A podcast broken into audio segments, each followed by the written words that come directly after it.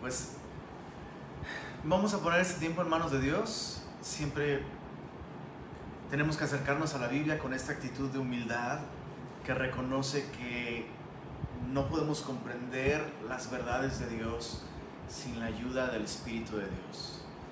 Así que la oración nos ayuda a esto, a acercarnos a la Biblia con una actitud de humildad, reconociendo que es más que un ejercicio intelectual, es un ejercicio espiritual y necesitamos del Espíritu Santo para poder comprender su palabra. Así que acompáñame a orar, vamos a, vamos a pedir la ayuda de Dios. Señor, gracias por tu palabra. A través de ella podemos conocerte y a través de ella podemos tener una relación contigo. Y hoy queremos una vez más pedir la ayuda de tu Espíritu para poder escucharte a ti. Entendemos que estudiar tu palabra no es un fin en sí mismo, ni siquiera entenderla, sino a través de ella experimentar tu gracia, tu amor y también, Señor, tu cuidado en nuestra vida a través de em, la corrección, la advertencia, el ánimo, el aliento, la vida que tú nos das a través de tu palabra, Señor. Así que ponemos este tiempo en tus manos y te rogamos que una vez más, por favor, Señor, tengas misericordia de nosotros y te reveles a nosotros a través de tu palabra. Pedimos esto en el nombre de Jesús. Amén. Amén. Jeremías capítulo 7. Estamos en este capítulo de Jeremías en el que damos inicio a, a una nueva sección. Eh, en el capítulo 1 vimos el llamado de Jeremías. A partir del capítulo 2 hasta el capítulo 6 vimos el primer mensaje profético de Jeremías. Y en el capítulo 7 comienza eh, una nueva sección, un nuevo mensaje, un nuevo mensaje de Dios para el pueblo de Judá, el reino de Judá. Recuerda que Jeremías estaba profetizando en el reino del sur, en el reino de Judá. Y este capítulo no solo comienza con un nuevo mensaje de Dios para el pueblo a través de Jeremías, sino también es un, es un mensaje que es dado al pueblo de Israel en un momento muy especial. Para este momento del capítulo 7, el rey Josías, que fue quien trajo reformas a la nación de Israel al reconstruir el templo, al eh, reencontrarse con la palabra. ¿Recuerdas que eh, al reconstruir el templo reapareció el libro de la ley que había sido olvidado por completo? Bueno, todas esas reformas que el, el rey Josías trajo, trajeron lo que aparentemente era un avivamiento, pero no, era una reforma, pero no fue una regeneración, no hubo una conversión nacional, sino simplemente la conversión genuina, honesta de un líder, de un rey, el rey Josías. Bueno, para este momento de la historia, el rey Josías ha muerto. Puedes leer más al respecto en Segundo de Crónicas, capítulo 35. Perdóname, creo que es, eh, creo que es Segundo de Reyes. Déjame, déjame corroborar. Creo que es Segundo de Reyes. Segundo de Reyes, capítulo 35. Registra eh, precisamente este momento del que estamos hablando aquí. Eh, no, sí es Segundo de Crónicas, perdón. Segundo de Crónicas, capítulo 35. Exacto. Segundo de Crónicas 35 nos narra la muerte del rey Josías. Básicamente, el rey Josías decide enfrentar al rey Necao, que es el faraón, el rey de Egipto, y básicamente él se mete a esta batalla, se mete a este conflicto militar sin que Dios lo llame. Y de hecho el mismo faraón le dice al rey Josías, Josías, regrésate a tu nación, regrésate a tu ciudad, porque estás enfrentándome en contra de la voluntad de Dios, literalmente. Y el rey Josías no escuchó, es herido en batalla, eh, lo regresan a Jerusalén muy mal herido y en Jerusalén finalmente él muere. Y no solo muere el rey Josías, con el rey Josías muere el supuesto avivamiento que había en la nación. la nación empieza a mezclar otra vez. El rey Josías había sacado todos los ídolos de la casa de Jehová, había purificado a la nación de todas las prácticas idolátricas, eh, adivinación y demás.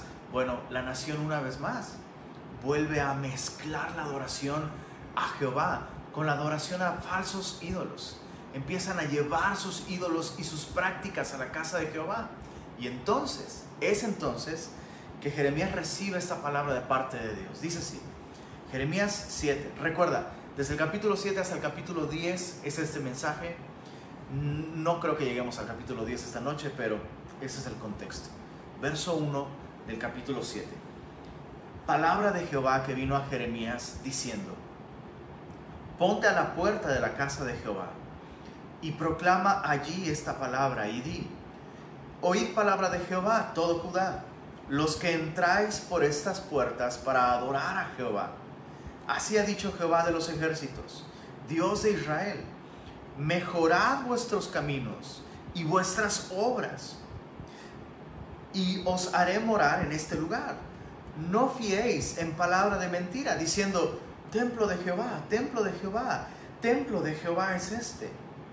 Pero si mejorareis cumplidamente vuestros caminos y vuestras obras, si con verdad hiciereis justicia entre el hombre y su prójimo, y no oprimiereis al extranjero, al huérfano y a la viuda, ni en este lugar derramareis la sangre inocente, ni anduviereis en pos de dioses, de dioses ajenos para mal vuestro, os haré morar en este, en este lugar, en la tierra que di a vuestros padres para siempre. ¿Qué es lo que está sucediendo aquí? Dios advierte a la nación que deben dejar de afirmar que ese es el templo de Jehová, porque realmente han hecho de este supuesto templo de Jehová, pues realmente, como lo veremos versos más adelante, lo han convertido en una cueva de ladrones. ¿Qué quiere decir esto?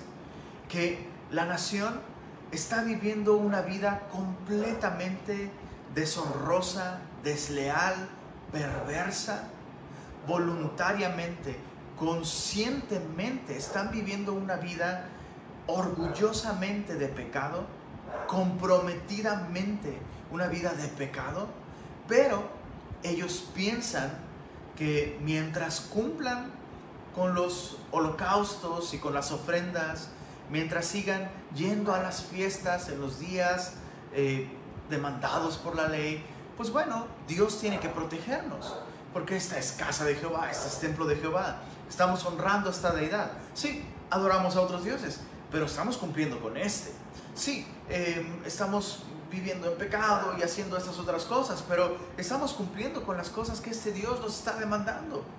Dice en el verso, verso 8, he aquí vosotros confiáis en palabras de mentira, que no aprovechan. ¿Cuáles son estas palabras de mentira? Las que mencionó el verso, en el verso 4. Eh, no fiéis en palabras de mentira, diciendo, templo de Jehová, templo de Jehová, templo de Jehová es este. Verso 9. ¿Cómo es que ellos están viviendo? Verso 9. Dice, hurtando, matando, adulterando, jurando en falso e incensando a Baal y, andando tras dioses extraños que no conocisteis. Y mira, el verso 10 es el clímax de este argumento. Vendréis y os pondréis delante de mí en esta casa sobre la cual es invocado mi nombre y diréis, uff, librados somos para seguir haciendo todas estas abominaciones. ¿Es cueva de ladrones delante de vuestros ojos esta casa sobre la cual es invocado mi nombre? He aquí que también yo lo veo, dice Jehová. Entonces, el Señor lo que está diciendo es, esto ya no es un templo para mí. Esta ya no es una casa destinada a encontrarse conmigo.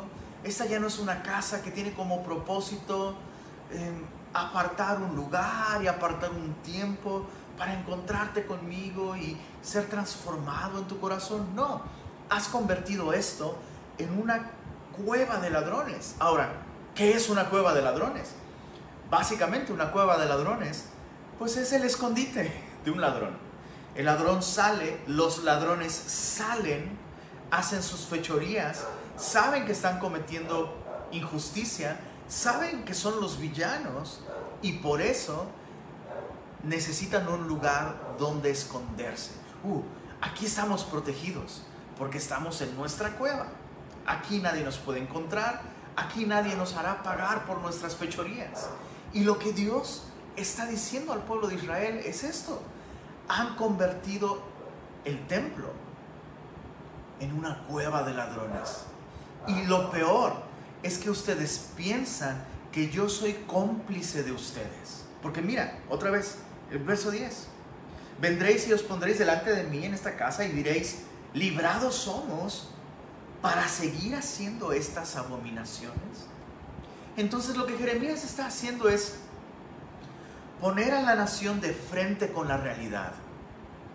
Mírenlo, estamos viviendo una vida de mentiras, de asesinatos, de opresión, de injusticia, de adulterio, de difamaciones.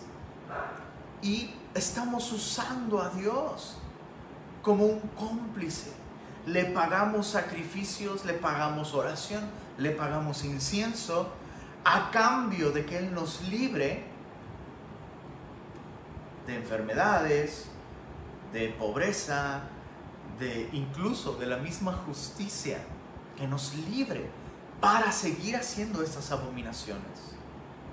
Por eso es que Dios dice, hey, ustedes se, dan cuenta que esta es una cueva de ladrones, yo también lo veo, con lo cual Dios está implicando, tú sabes que esa es tu manera de vivir.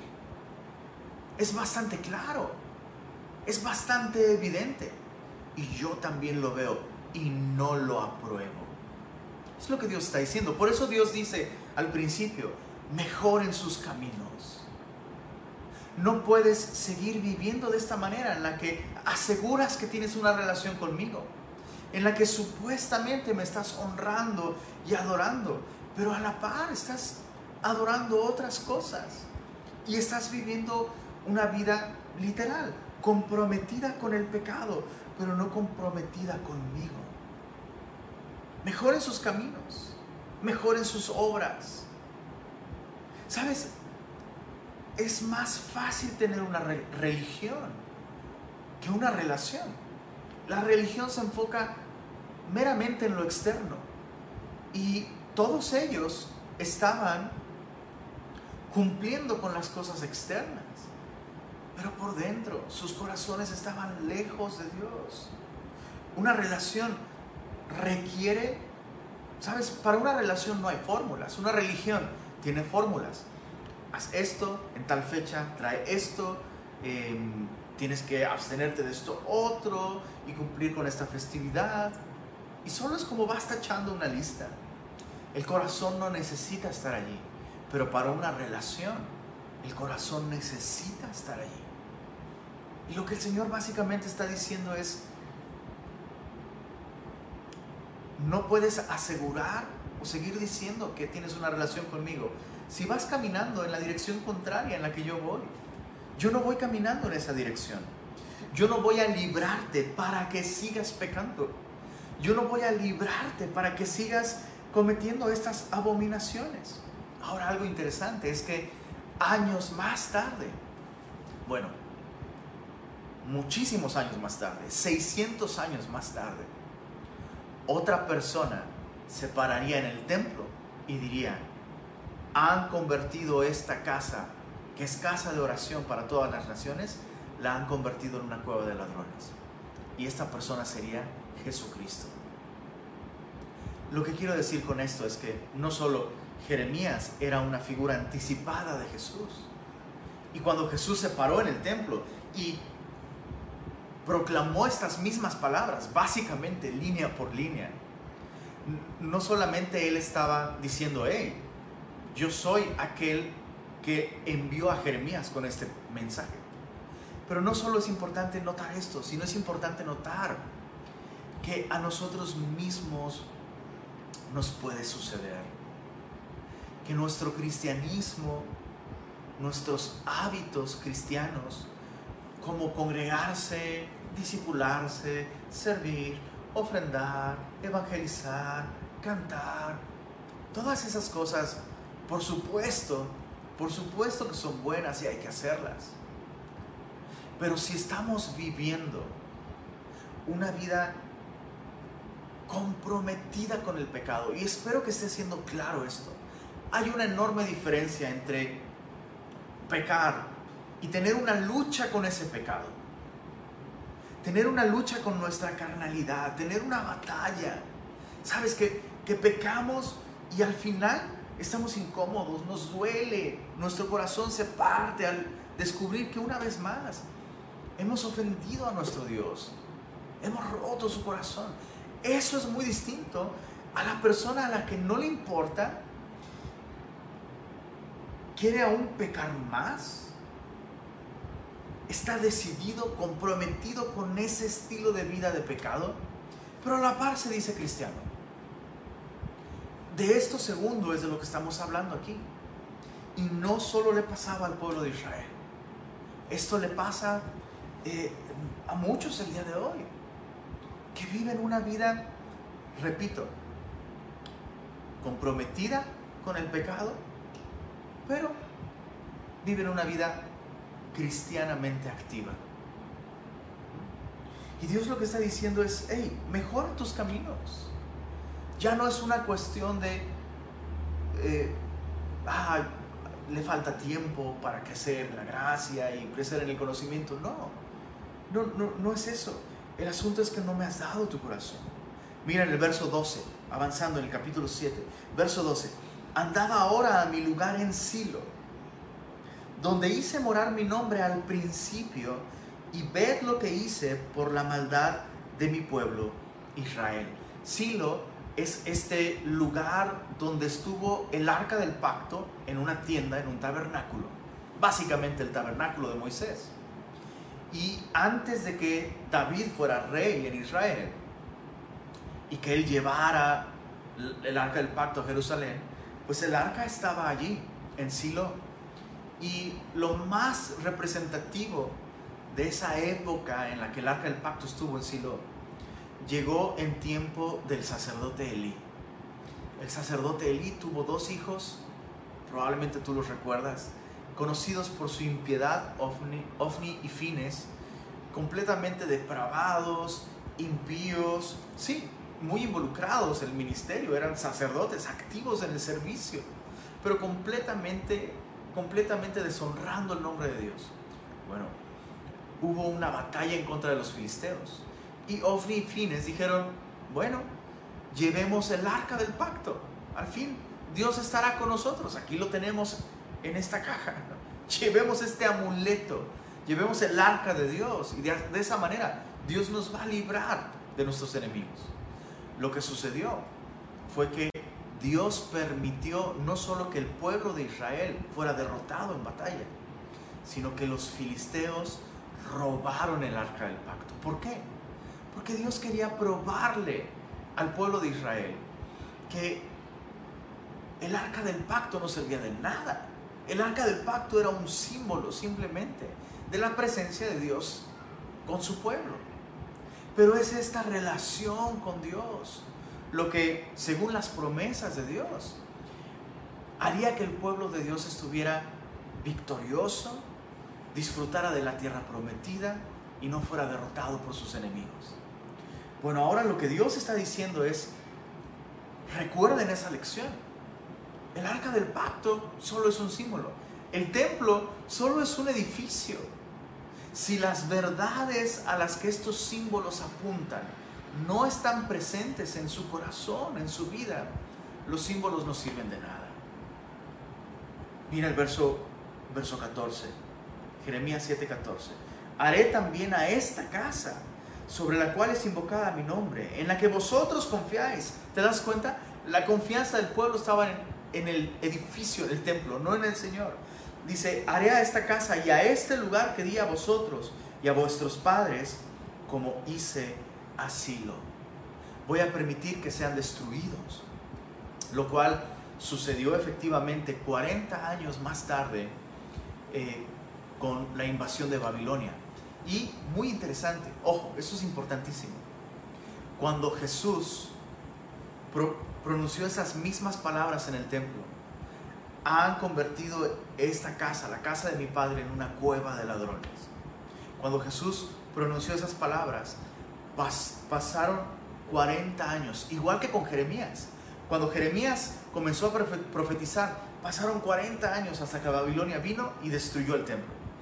Y cuando Jesús purificó el templo y pronunció esas mismas palabras, pasaron 40 años. Y a los 40 años, el general Tito de Roma destruyó el templo. Entonces, fíjate, Dios le está diciendo a esta generación de Jeremías, hey, acuérdense lo que sucedió cuando el arca del pacto estaba en Silo. Convirtieron todas estas cosas que yo les di para, para estimular su relación conmigo. Símbolos, herramientas, medios.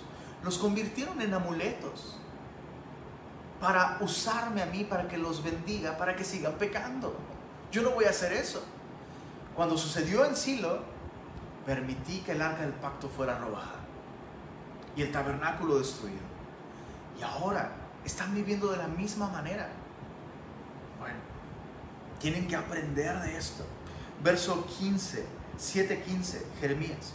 Os echaré de mi presencia, como eché a todos vuestros hermanos, a toda la generación de Efraín. Está hablando del reino del norte.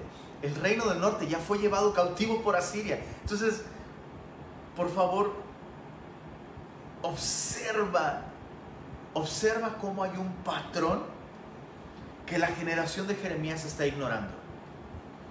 Hace años convirtieron mi arca en un, en un objeto, en un amuleto, y yo permití que lo robaran. Luego la nación del norte, el reino del norte, las once tribus, perdón, las diez tribus, aquí le llama Efraín, pecaron contra mí, adoraron a otros dioses, advertí por medio de profetas que iba a venir a Siria, no escucharon, se los llevó cautivo. Ahora Jeremías está diciendo, Dios nos está advirtiendo, vamos para el mismo camino, vamos hacia el mismo camino. ¿Cómo podríamos esperar tener un final distinto? Y no sé, no sé si alguna vez has escuchado esta definición pero alguna vez yo escuché una definición de locura muy interesante. Esta definición decía que locura, la locura es repetir las mismas acciones esperando un resultado diferente. Básicamente eso es locura. Y eso es lo que está sucediendo con la nación de Israel. Están cometiendo los mismos actos de deslealtad que se han cometido en el pasado, que han cometido en el reino del norte, y esperan un resultado diferente esperan seguir pecando y que de alguna manera Dios no intervenga. Dice el verso 16, y mira, aquí se pone muy duro. Verso 16, tú pues no ores por este pueblo, ni levantes por ellos clamor, ni oración, ni ruegues, porque no te oiré. Leíste bien. Tu Biblia no está mal impresa. Dios le está diciendo efectivamente a Jeremías, ya no ores por este pueblo. Ya no levantes oración por ellos, no intercedas por ellos, no voy a escuchar. ¿Por qué? Porque el pueblo, el pueblo de Judá, el reino del sur, cruzó una línea. Cruzó una línea invisible. Si nosotros seguimos diciéndole no al Señor, si nosotros seguimos rechazando las invitaciones de Dios de volver a Él, de corregir nuestros caminos, de arrepentirnos de nuestro pecado, llega un momento en el que Dios, déjame explicarlo así, Dios honra nuestra decisión. Llega un momento en el que Dios dice, ok, te insistí suficiente te insistí demasiado, va a llegar un momento en el que, como dice el libro de Génesis, Dios le dijo esto a Noé, no contenderá mi espíritu para siempre con el hombre. Llega un momento en el que Fíjate, lo peor que nos puede pasar, lo peor es que le ganemos a Dios. Llega un momento en el que Dios, Dios insiste, insiste, insiste y nosotros si seguimos negándonos a escucharle, llega un momento en el que Dios dice, ok, tú ganas. No te vuelvo a decir más. Y eso es, eso eso es peor, ¿sabes? Eso es básicamente Dios abandonándonos a nuestra suerte, abandonándonos a nuestros propios caminos, Dios dejándonos que nos salgamos con la suya. Y Dios le dice a Jeremías, ya ni siquiera ores por ellos, ya no ores por ellos. Ahora, qué terror llegar a ese punto. Lenin, ¿cómo yo puedo saber en qué momento uno llega a esa línea? Yo te diría, no sé, pero aléjate de esa actitud tanto como puedas. Qué peligroso resistir las invitaciones del Señor a volver a una relación correcta con Él. Qué peligroso ignorar aquellas eh, advertencias, aquellos llamados de Dios que como Padre amoroso nos hace para alejarnos del pecado, alejarnos de la idolatría y volver a una relación correcta con Él. Bueno, Dios le dice esto, ya ni, ni ores por ellos. Verso 17, ¿no ves lo que estos hacen en las ciudades de Judá y en las calles de Jerusalén? Los hijos recogen la leña, los padres encienden el fuego y las mujeres amasan la masa para hacer tortas a la reina del cielo y para hacer ofrendas a dioses ajenos para provocarme a ira. ¿Qué es lo que vemos aquí? Vemos familias unidas, pero unidas en aquello que desagrada al Señor. Familias completamente en armonía, familias completamente en un mismo sentir, en un mismo parecer. Unidad familiar, familias perfectamente amalgamadas, unidas, pero unidas para apartarse del Señor. Eso es terrible, eso es terrible. Verso, verso 19, me provocarán ellos a ira, dice Jehová, no obran más bien ellos mismos su propia confusión.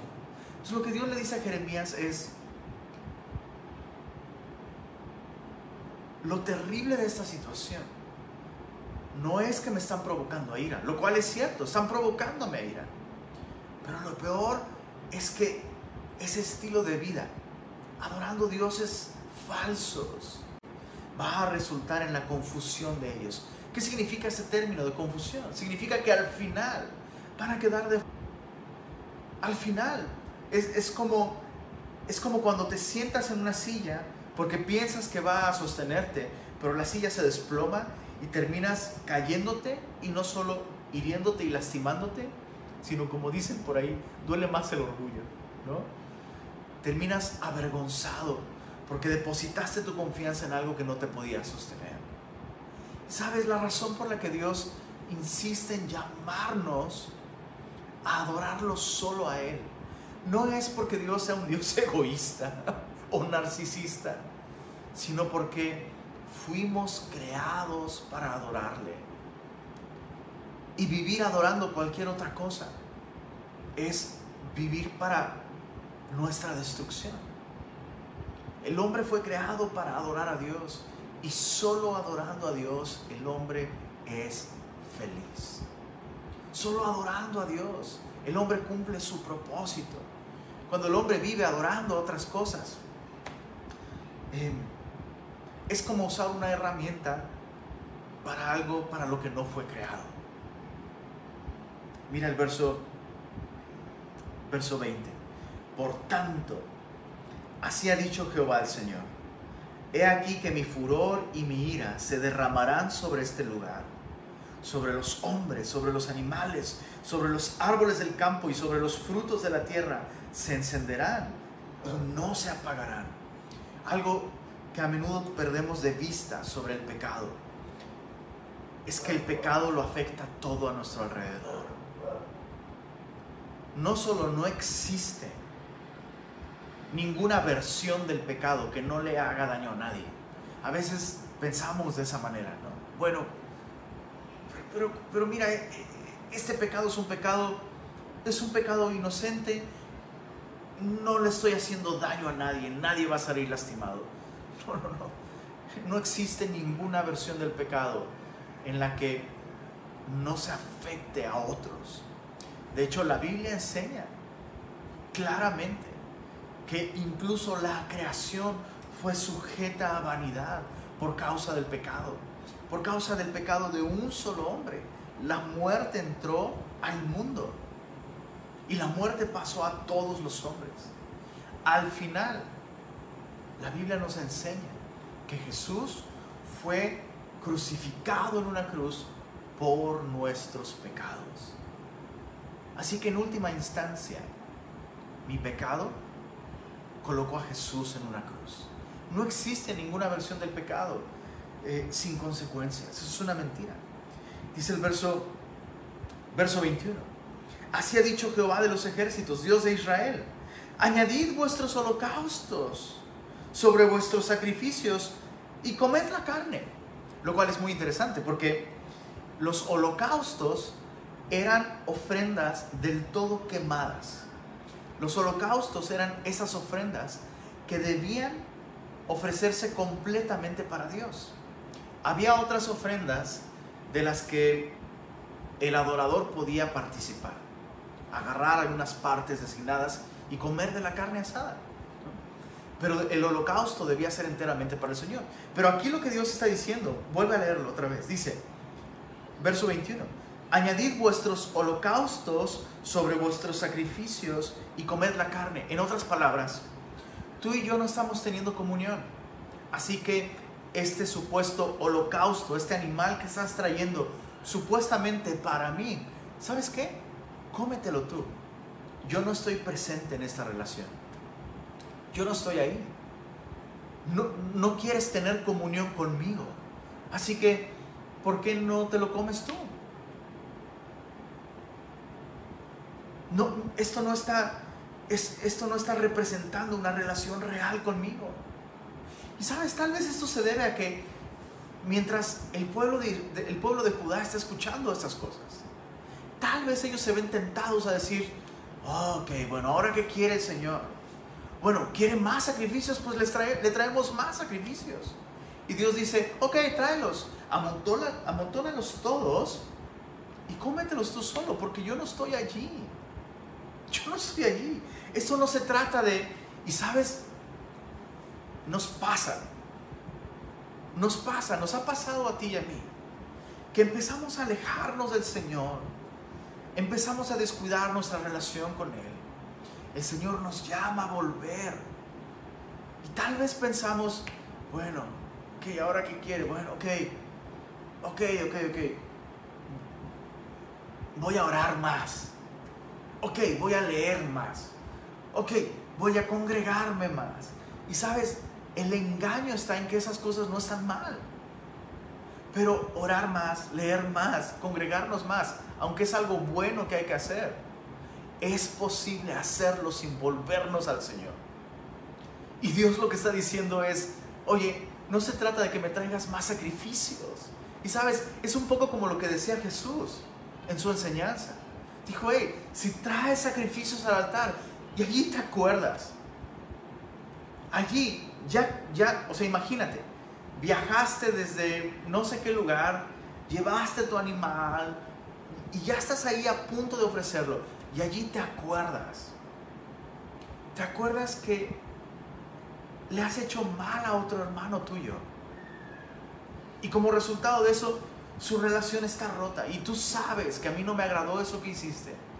Y estando ahí en el altar te acuerdas que tienes algo con tu hermano. ¿Sabes qué? Mejor deja allí tu ofrenda, ve, reconcíliate con tu hermano. Entonces regresa y ¿sabes qué? Entonces sí. Tú y yo nos vamos a sentar y vamos a comernos una carnita asada y vamos a tener comunión. Pero ¿cómo esperas? ¿Cómo esperas que estos sacrificios me sean agradables si no estás presentándome tu propio cuerpo, tu propia vida, tu propio corazón en sacrificio vivo, santo y agradable a mí? Entonces muchas veces pensamos, bueno, ok, lo que Dios quiere es que haga más cosas cristianas. No, lo que Dios quiere es que abandonemos ese pecado o, esa idolatría o ese hábito al que estamos aferrándonos y que tú y yo sabemos que está estorbando nuestra relación con Dios. Entonces Dios dice, hey, no se trata de más sacrificios, dame tu corazón. Verso, verso 22. Jeremías 7, 22 dice, porque no hablé yo con vuestros padres, ni nada les mandé acerca de holocaustos y de víctimas el día que los saqué de la tierra de Egipto. Lo cual es cierto, eso es muy interesante. Cuando Dios saca a la nación de Israel y los lleva hasta el Sinaí, donde les entrega la ley, el decálogo, solo había diez mandamientos. Literalmente, solo había diez mandamientos. Las ordenanzas sobre los sacrificios, Dios las entregó después de esto, cuando el pueblo de Dios rompió el primer mandamiento. No tendrás dioses ajenos delante de, delante de mí. Adoraron al becerro de oro. Moisés ve esto, tira las tablas de la ley en, un, en un acto dramático representando, ok, estas tablas que Dios nos dio, que dijimos que íbamos a honrar para mantener una relación con Él, ya rompieron esa relación con Dios, rompamos las tablas de una vez. Y es entonces que Dios ordena ofrecer sacrificios. Y esto, repito, apuntando al sacrificio de Cristo por nuestros pecados. Entonces lo que, lo que Dios está diciendo aquí es, hey, reflexiona. Los sacrificios, el derramamiento de sangre, fue incluida en la ley a causa del pecado de la nación.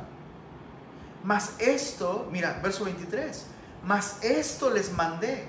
O sea, originalmente lo que desde el principio Dios quería.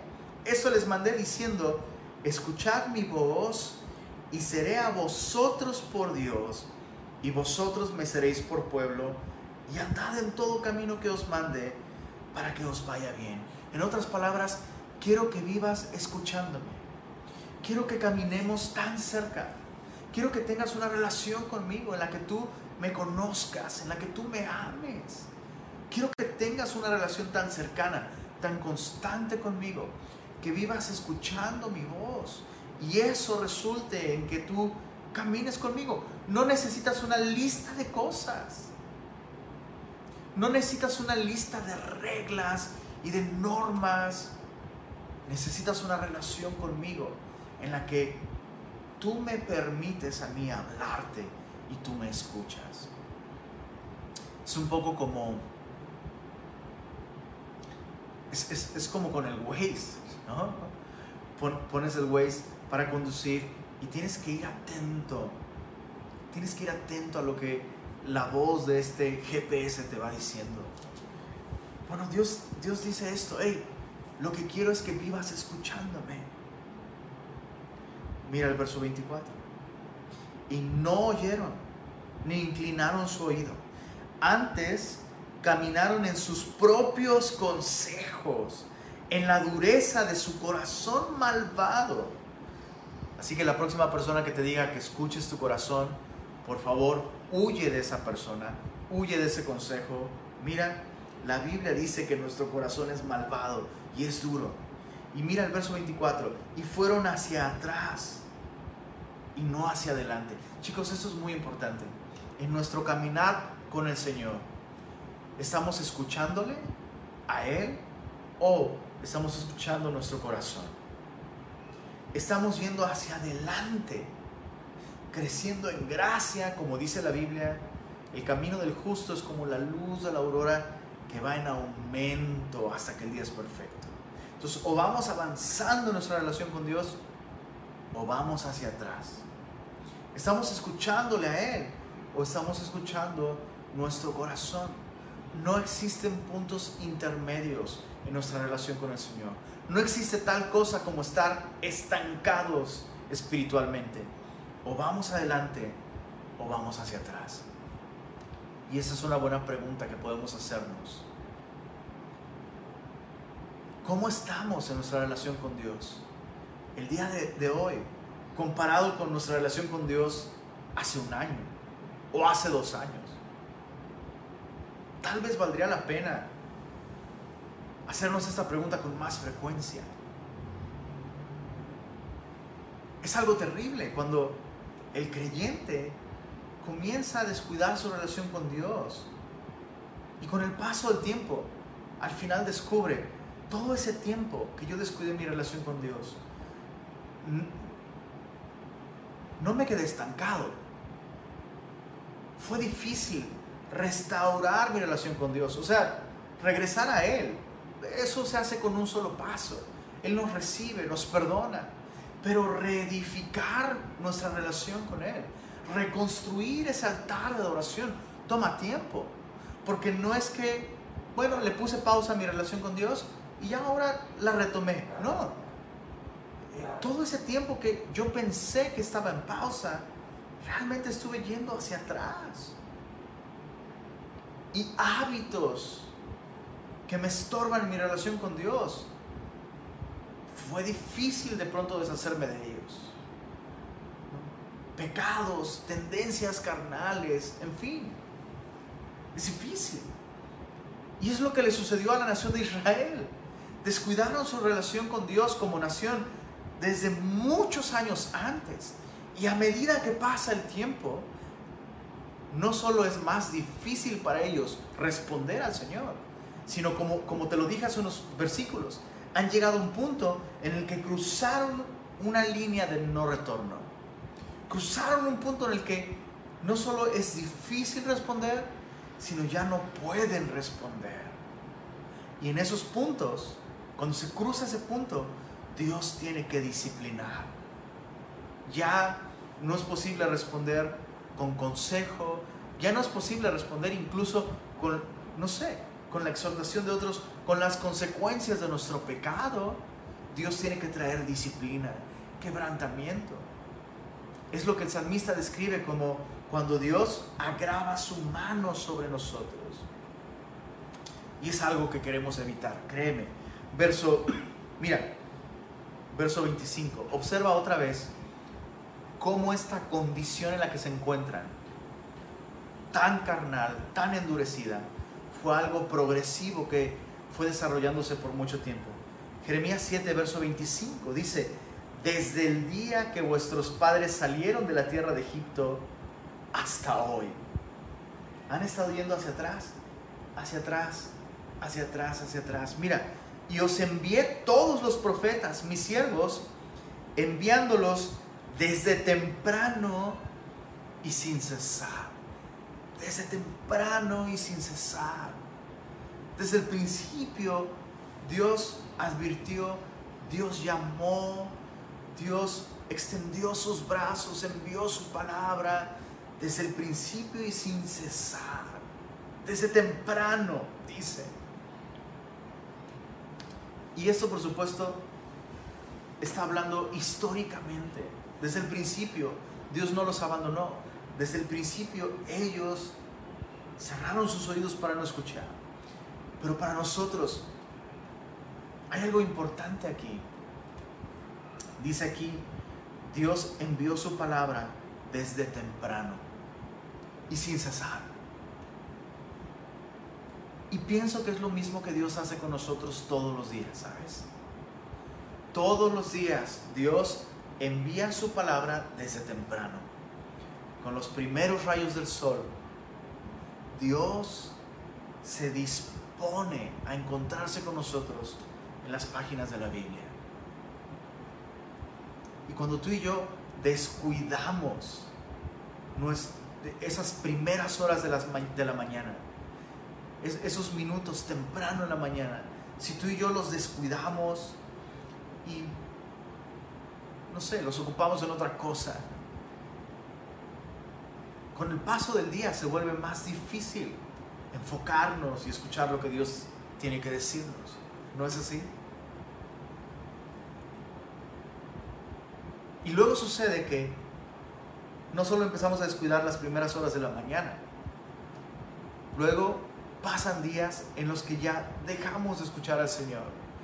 Y Dios envía su palabra desde temprano y sin cesar. Todos los días el Señor está allí para hablarnos, para transformarnos, para llenarnos con su amor, para darnos sabiduría, para limpiarnos y lavarnos con su palabra y renovar nuestro entendimiento. Y así como la nación de Israel desde temprano y sin cesar descuidó la palabra de Dios, nuestra vida es muy afectada como cristianos cuando descuidamos desde temprano nuestra relación con el Señor. Dice el verso 26, Jeremías 7:26, pero no me oyeron ni inclinaron su oído, sino que endurecieron su cerviz e hicieron peor que sus padres. Tú pues les dirás todas estas palabras, pero no te oirán. Los llamarás y no te responderán. Les dirás, por tanto, esta es la nación que no escuchó la voz de Jehová su Dios, ni admitió corrección. Pereció la verdad y de la boca de ellos fue cortada. Ese es otro rasgo de deterioro espiritual. Cuando no toleramos que alguien nos corrija. Cuando no aceptamos amonestación, corrección, exhortación. Ahora, uno se pone a pensar, Señor, ¿por qué si sabes que no van a escuchar? Envías a Jeremías de todos modos a decir y a advertir. Bueno, por dos razones. Una, porque Dios es bueno. Y sus llamados sus ofertas de restauración, de perdón, son reales. Él sabe que el pueblo no va a escuchar, pero sus ofertas no son un teatro, no son fingidas, como la conversión del pueblo, que sí fue fingidamente. Cuando Dios ofrece su amor, su gracia, su perdón, lo hace de verdad. Entonces, por un lado, es la gracia de Dios. La gracia que como dice el apóstol Pablo, donde abundó el pecado, sobreabundó la gracia. Insisto, ese versículo no significa que donde abundó el pecado, sobreabundó el permiso de Dios para pecar. No, no, no, no significa eso. Significa que donde abunda el pecado, Dios hace sobreabundar su gracia, invitando al pecador a volver, a arrepentirse, a regresar al Señor. Entonces Dios envía a Jeremías por gracia. Pero además, Dios envía a Jeremías también por justicia. ¿Por qué por justicia? Porque ninguno de ellos podrá decirle al Señor, ah, si alguien me hubiera dicho. Sabes, nosotros también tendemos, tendemos a justificar nuestro pecado o, nuestros errores muchas veces. No es que no sabía, es que nadie me dijo, es que no me enteré. Y Dios dice, sabes, desde temprano y sin cesar, no tienes excusa. Entonces, cuando venga mi juicio, cuando venga mi corrección, vas a poder admitir que yo te lo advertí. No vas a poder decir, ah, eso es injusto. Ah, vas a recordar y vas a tener que admitir, es cierto, desde el principio el Señor me dijo. Bueno, verso, verso 29. Perdóname, antes de avanzar con el verso 29. Esta es la misma actitud que, tú y yo debemos tener al proclamar el Evangelio. Así como Jeremías, sin importar si la gente se convertía o no, proclamó la palabra del Señor. Tú y yo debemos proclamar el Evangelio, porque el propósito de proclamar el Evangelio no es convertir a la gente. Claro, eso es lo que deseamos, lo deseamos de todo corazón. Y el Señor mismo desea que todos conozcan la verdad y sean salvos y vengan al arrepentimiento. Pero tú y yo no debemos predicar el Evangelio con una actitud de vendedores. enfocados en los resultados. Me gusta como lo dice un pastor, el pastor John Corson. Dice, nosotros no le servimos al Señor por comisión. Como, ok, a ver, ¿cuántos se han convertido? Ah, pues bueno, te voy a bendecir más. No, no, no. No servimos al Señor por comisión, como si fuéramos vendedores. Servimos al Señor fielmente. Predicamos el Evangelio porque el Evangelio es verdad. Y así, como el pueblo de Israel no podrá decir, nunca escuchamos la verdad, tú y yo debemos proclamar el Evangelio porque es verdad. De modo que, como dice el rey David, el Señor se ha justificado en sus justos juicios. Bueno, verso 29, Jeremías 7. Corta tu cabello y arrójalo. Una invitación de Dios a Jeremías. Y levanta llanto sobre las alturas, porque Jehová ha aborrecido y dejado la generación objeto de su ira. Esa es una señal de luto. Raparse el cabello, cortarse el cabello era una señal de duelo. Es como llorar por un ser querido. Ahora observen el verso 29 que dice, porque Jehová ha aborrecido y dejado la generación objeto de su ira.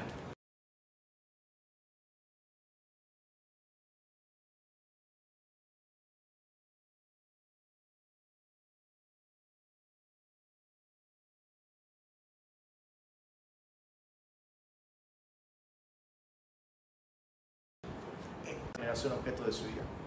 Que Dios los, que Dios los había dejado seguir sus propios caminos. Dios dejó de incomodarlos, Dios dejó de interrumpirles, estorbarles. Dios los dejó salirse con la suya. Y eso es terrible porque en sus mentes ellos piensan, bueno, mira, todo se está dando. Todo se está dando como yo lo pensaba. Tal vez Dios no está tan en contra de la manera en la que yo estoy viviendo. Pero eso no era así. Simplemente Dios había honrado la decisión de ellos de seguir ese camino de pecado y Dios los abandonó. Dice el verso 30, porque los hijos de Judá han hecho lo malo ante mis ojos, dice Jehová, pusieron sus abominaciones en la casa sobre la cual fue invocado mi nombre, amancillándola. Entonces llevaron sus ídolos a la casa de Jehová.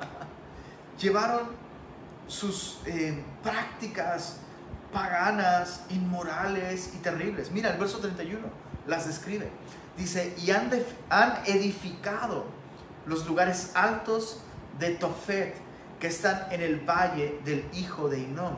Este valle es el valle del Gehenna.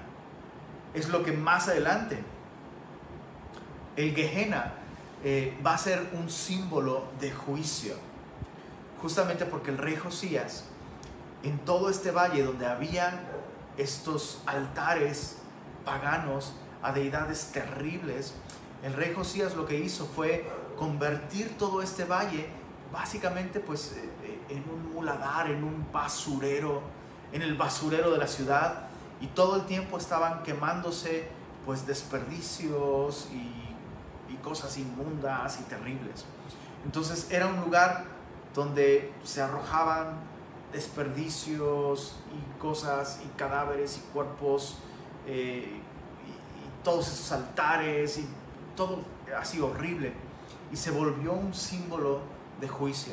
Por eso Jesús hace, de hecho Jesús nunca menciona la palabra infierno como tal. Cada vez que en el Nuevo Testamento aparece la palabra infierno, está hablando de la quejena de fuego. No estoy diciendo que el infierno no existe. Es bastante claro, la Biblia me habla de un lago de fuego y de azufre. Entonces el infierno es real. Pero ese es otro tema.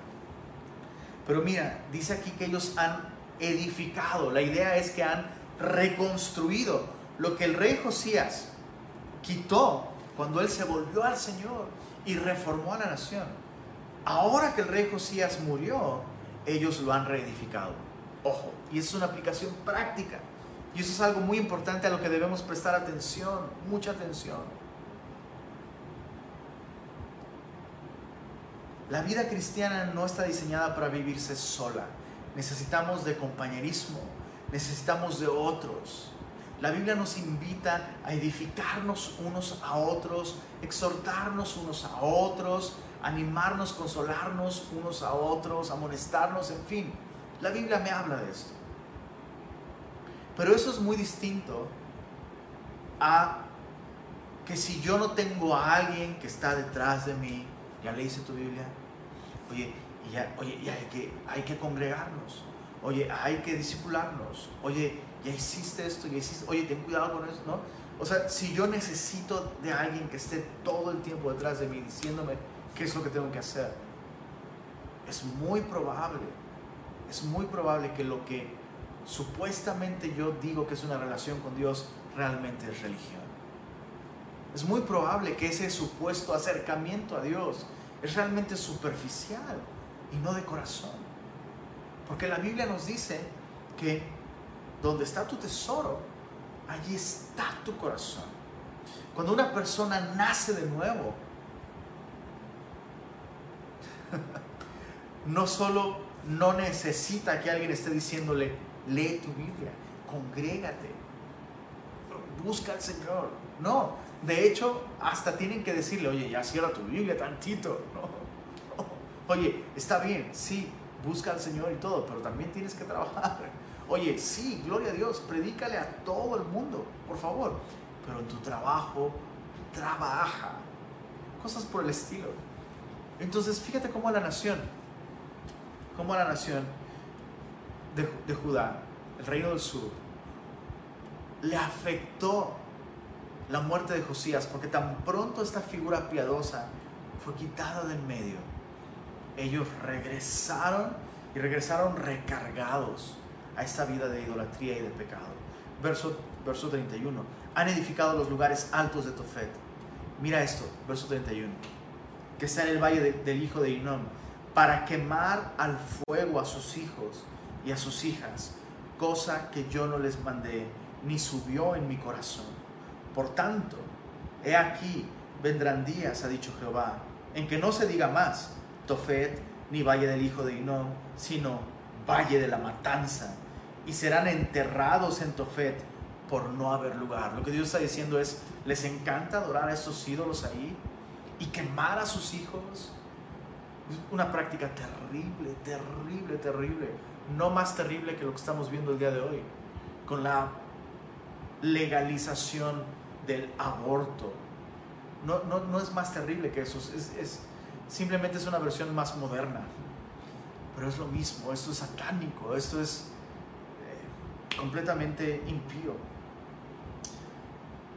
Dios está diciendo, ¿te encanta? ¿Te encanta adorar esos ídolos ahí? Bueno, allí vas a morir. Ya que, ya que me abandonaste y decidiste adorar esos ídolos, esos ídolos que te piden la vida de tus hijos, eventualmente van a cobrarte tu vida también. Y vas a morir. Verso, verso 33 y serán los cuerpos muertos de este pueblo para comida de las aves del cielo y las bestias de la tierra, y no habrá quien las espante. Y haré cesar de las ciudades de Judá y de las calles de Jerusalén la voz de gozo y la voz de alegría, la voz del esposo y la voz de la esposa, porque la tierra será desolada. Qué terrible y qué fuerte mensaje tuvo que dar Jeremías en esta ocasión. El mensaje, el, mensaje básicamente es, dejen de fingir, dejen de poner su confianza en cosas externas, dejen de pensar que porque cuidan del templo están cuidando su relación conmigo, dejen de pensar que pueden solucionar, su, restaurar su relación conmigo simplemente trayéndome más cosas. Lo que quiero es su corazón, lo que quiero es que me escuchen. He estado hablando desde temprano y sin cesar y no han escuchado. Y en lugar de restaurar y reedificar su relación conmigo, han reedificado y restaurado esa vida de pecado en el pasado. ¿Sabes? La enseñanza es muy clara.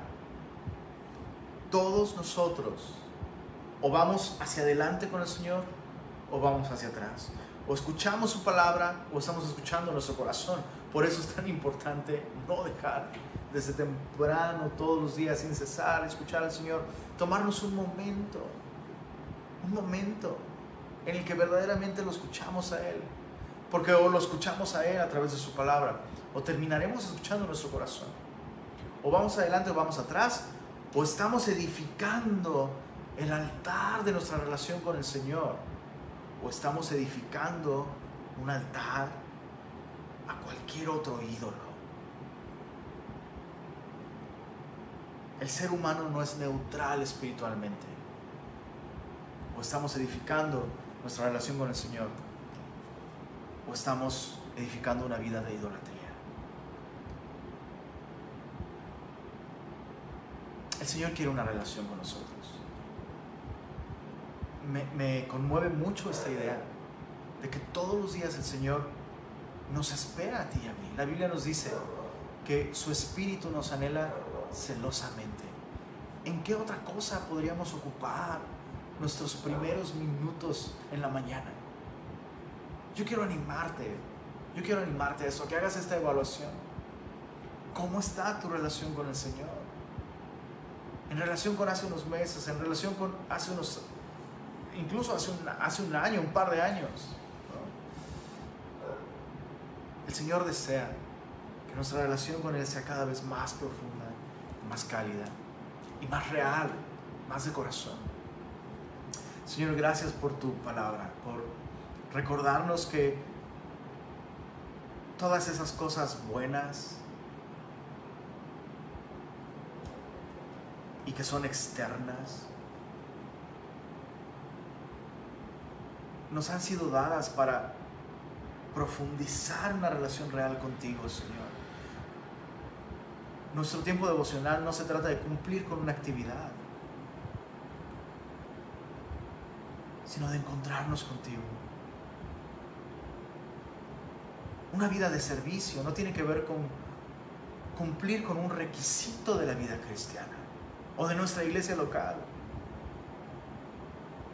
Es un llamado a compartir tu carácter, entrar en tu obra, Señor. Lo mismo es con congregarnos, lo mismo es con cantar, lo mismo es con tantas cosas, Señor. El fin de todas esas cosas es caminar contigo.